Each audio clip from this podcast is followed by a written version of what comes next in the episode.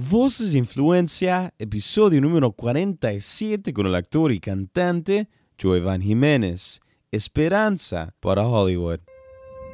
Y te digo que nos, nos enseña de que hay gente fuera de las cuatro paredes de la iglesia, en lugares tan oscuros como, como Hollywood, California, Nueva York, Chicago, Dallas, Miami, que necesitan una palabra de esperanza. Y esa es nuestra misión. Hola querido amigo, querida amiga, bienvenido y bienvenida a tu programa Voces Influencia transmitido por tu cadena de enlace, una imagen que viene desde lo alto. Yo soy tu anfitrión Joshua Galdes. La iglesia de Cristo es más que una institución. La iglesia es más que un servicio. La iglesia es más que un templo. La novia de Cristo es un movimiento. La iglesia de Cristo es algo vivo. Ser parte del cuerpo de Cristo significa que llevamos nuestros valores y nuestra fe al trabajo. En el mundo de los negocios, Jesús es el rey. Eh, eh, eh, en la escuela, Jesús es el rey. E, e, en el hospital Jesús es el rey y también en el cine Jesús es el rey. Donde quiera que te encuentres, eres un agente del reino de Dios. El día de hoy nos acompaña Joyvan Jiménez. Él es un actor, presentador y cantante. Y hoy nos cuenta su historia, sus desafíos como inmigrante en los Estados Unidos, cómo la música le sirvió como terapia durante su niñez y sus vivencias como misionero en el mundo de Hollywood. Si aún no has escuchado la música de Joey Van, a continuación vas a poder escuchar algunos segmentos cortitos de algunas de las canciones de Joey Van como No me voy a callar, Melodía junto con Sandy Wernick, y generación de fuego el día de hoy aquí en este episodio de Voces de Influencia, Joevan Jiménez.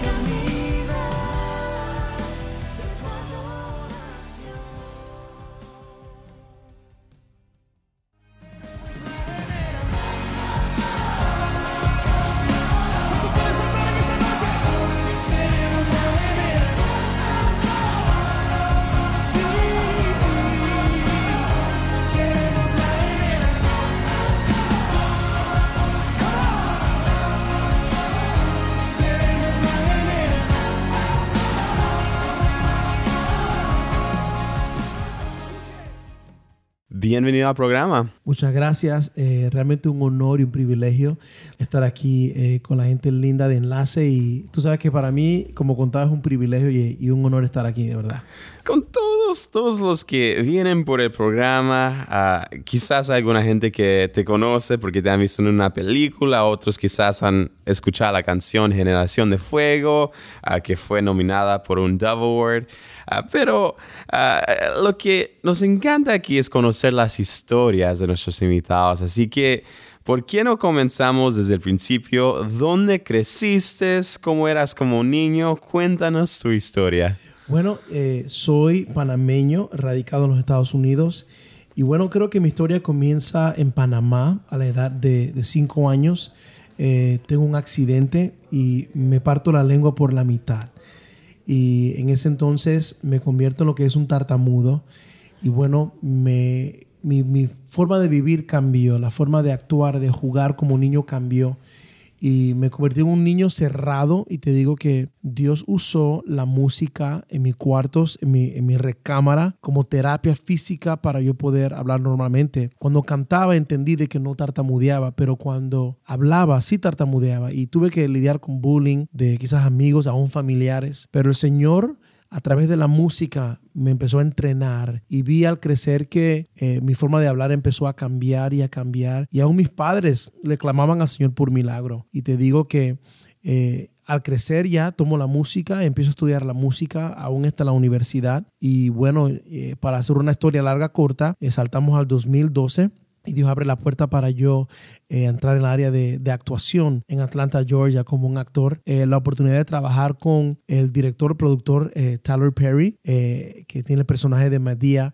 Hice mi primer papel en Media Witness Protection como un extra y eso me dio pie a la próxima película eh, Stand Your Ground que estuvo eh, en todos los cines en los Estados Unidos, una película independiente, pero te digo que me dieron el papel principal de la película donde hago el papel de un latino eh, que, lo, que lo suicidan, lo matan, una historia real, es un libro y de ahí se, se enlaza mi, mi, mi, papel. Y bueno, el director productor decidió de traerme de nuevo en las pesadillas de aquel que me había matado. Y fue un éxito total, ya estamos trabajando, ya salió el segundo libro de esa historia con planes para eh, la segunda parte de esa película, pero en este tiempo de espera estamos eh, usando lo que es la música, soy adorador por nacimiento y bueno, de ahí se encuentra Generación de Fuego y mi nuevo sencillo, No me voy a callar.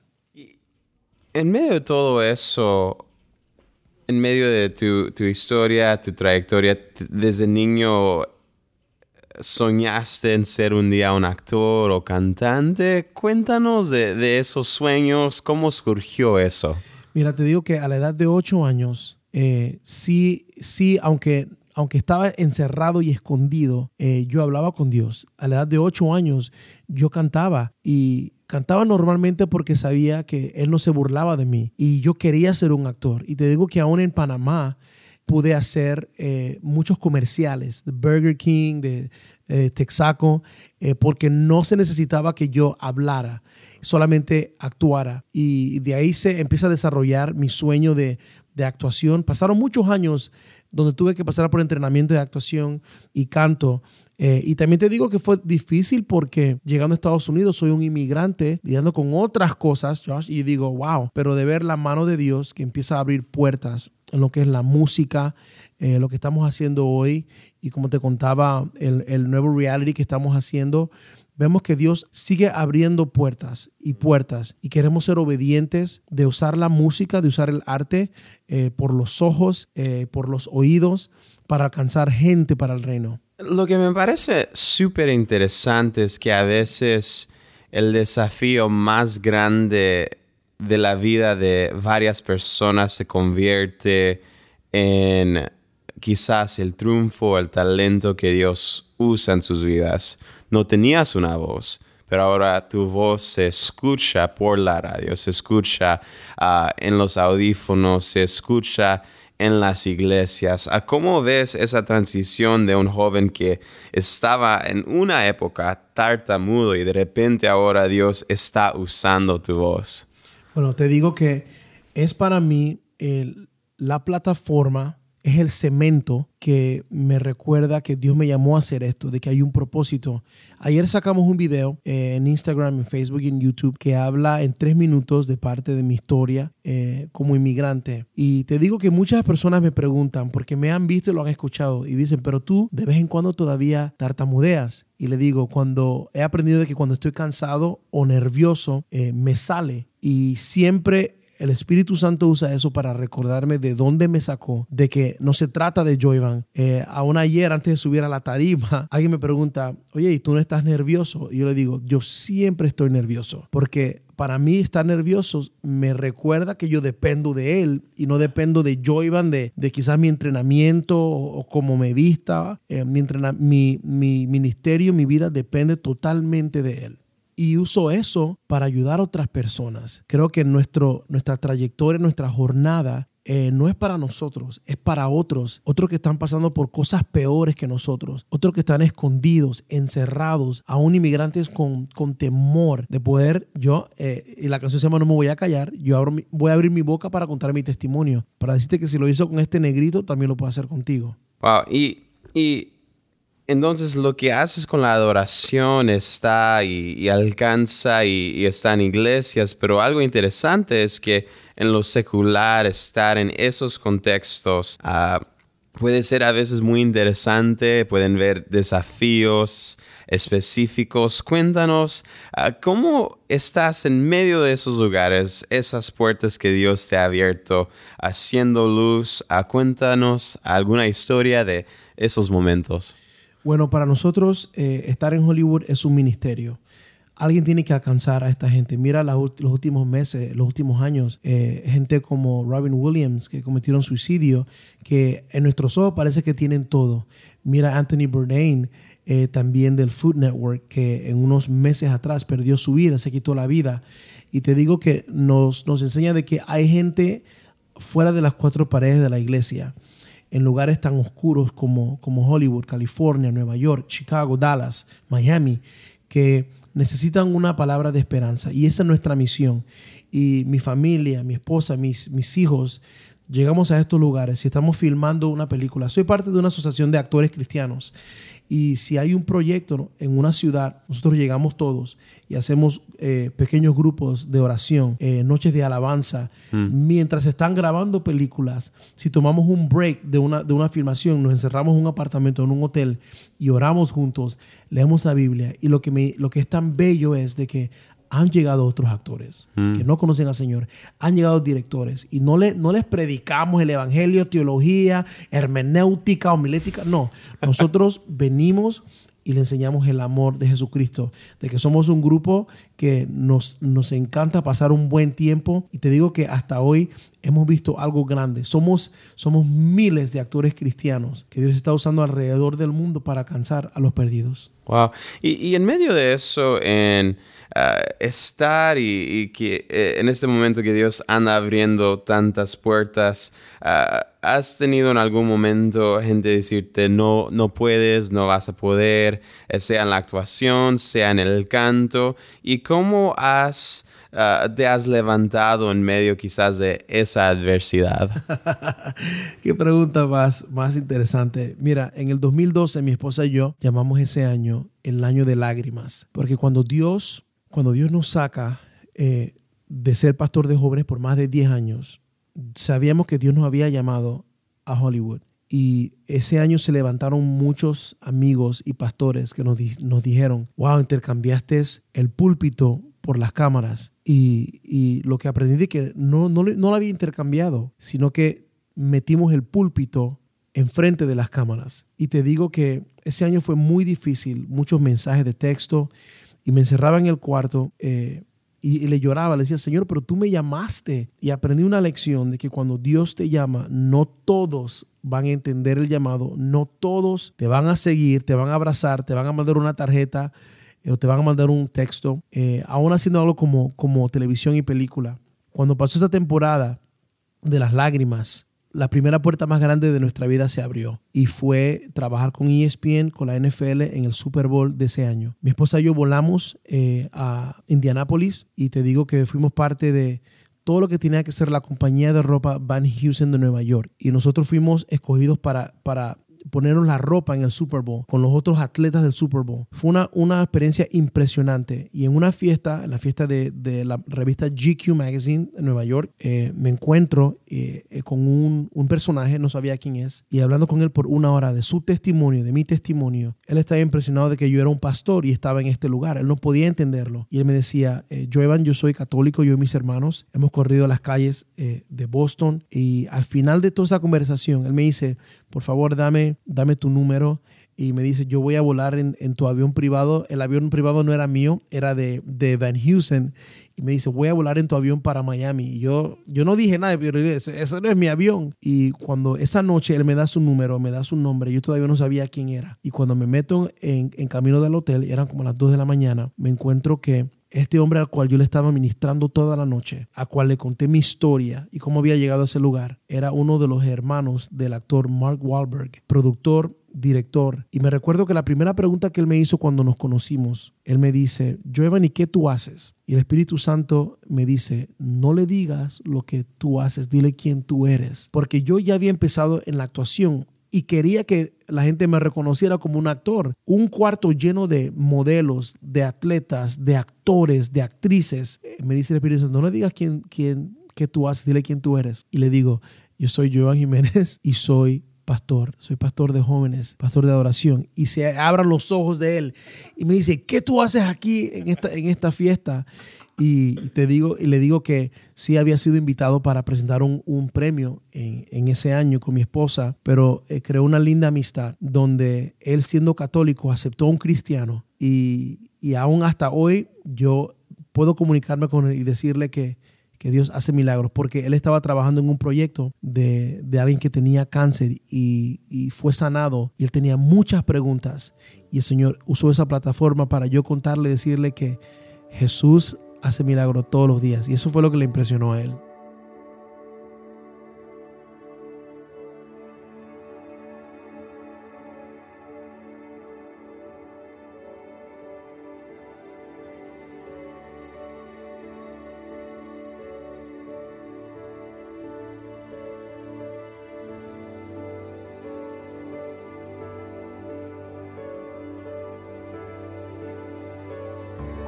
Tú estás escuchando Voces de Influencia, transmitido por tu cadena de enlace.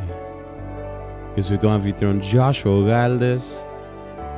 Y el día de hoy tenemos con nosotros al actor y cantante Joevan Jiménez.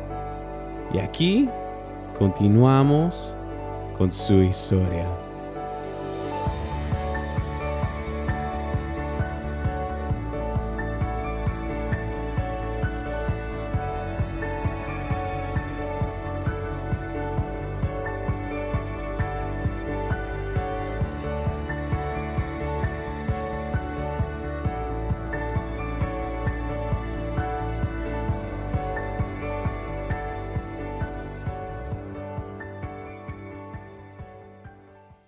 Contaste que hubo ese año de lágrimas y yo muchas veces digo lo que sembraste con lágrimas vas a recoger o cosechar con lágrimas de gozo, con, con ah, lo que quizás fue duro, uh, Dios es experto en convertirlo en algo bueno. Ah, pero quiero preguntarte, cuando hay una pareja y los dos están casados.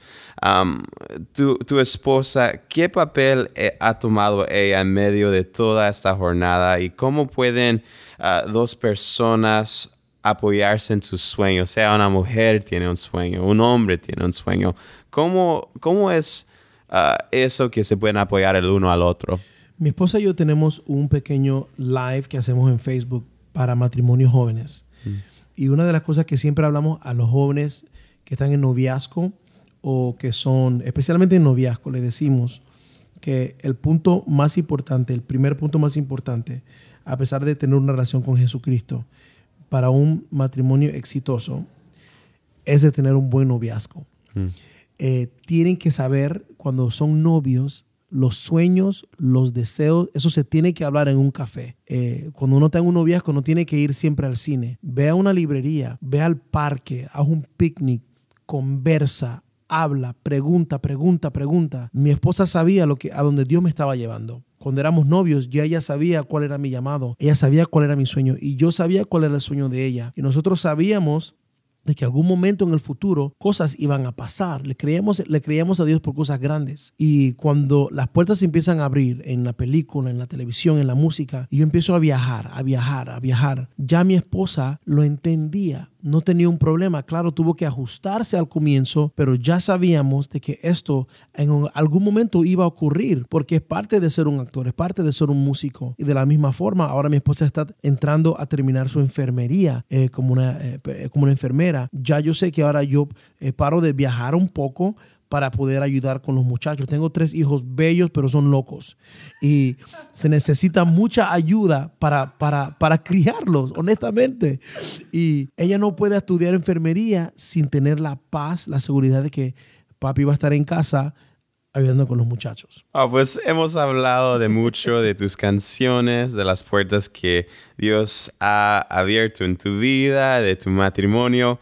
Pero eh, ¿hay algo en tu corazón que quisieras compartir con nuestros oyentes que nos están escuchando en toda América Latina y todo el mundo?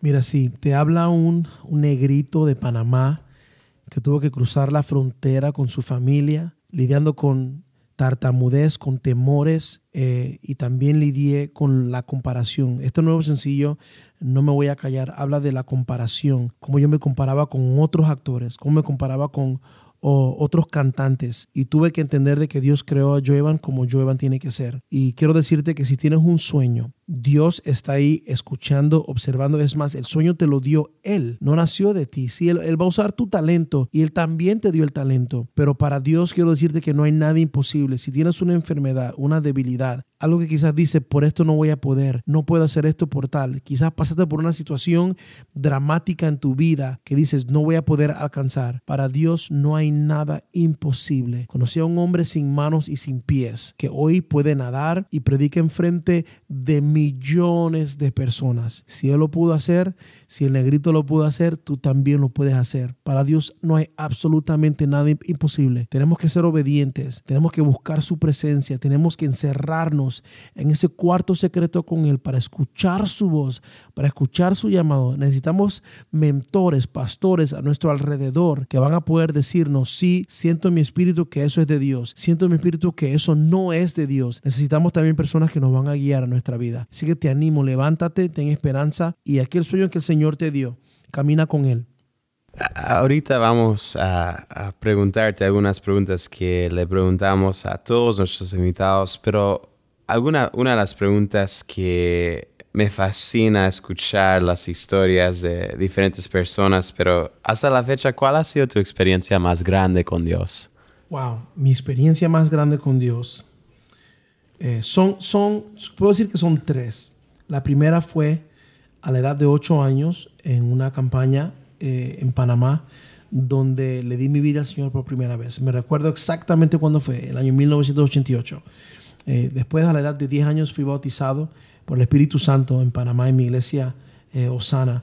Y te digo que la otra experiencia fue cuando me casé con mi esposa, porque pude entender el amor entre, entre Dios y la iglesia mm. a través de eh, el amor con yo y mi esposa. Y te digo que le doy gracias al Señor, eh, porque no puedo decirte, oh sí, en mayo 23 el Señor me sanó de, ser tartamudo. No, pero porque ha sido un proceso aún hasta hoy, como conté. Pero esas tres experiencias fueron las que marcaron mi vida. El día de mañana, ah, cuando hayas dado tu último suspiro y la gente que quizás te escucha por la radio, te ven, quizás por las computadoras, quizás por las pantallas de cine, a tus hijos, tu esposa te están recordando. ¿Qué es lo que deseas dejar como tu legado? Estás haciendo todas las preguntas. Wow. Eh, yo escribí una canción en el 2010. Y perdona si no me conmuevo. Pero la canción Se llama Mi legado. Y si Dios me fuese a llamar, yo quisiera que el mundo supiera que eh, vivió para amar a su esposa y a sus hijos, de que fue un, de que fue un líder que amó a los jóvenes y sobre todo un joven que tiene una pasión por la presencia del Señor. Eh, quiero que me recuerden como un, una voz que luchó por los inmigrantes en, los Estados Unidos y un, joven que siempre soñó por cosas grandes. Y eh, ahí, está, me, me, me, diste en esa. pues Joylan, ha sido un gran regalo tenerte hoy. Para los que nos, para los que nos están escuchando, quizás en esta entrevista han escuchado quizás partes de, tus canciones y ah, quizás ah, hay jóvenes que han sido animados por tu historia. Hay gente que Dios anda resucitando sus sueños. Hay otros que quisieran mantenerse conectado contigo, escuchar los nuevos sencillos, ah, quizás adquirir tu disco, escucharlo. ¿A qué es la mejor forma que pueden hacer todo eso?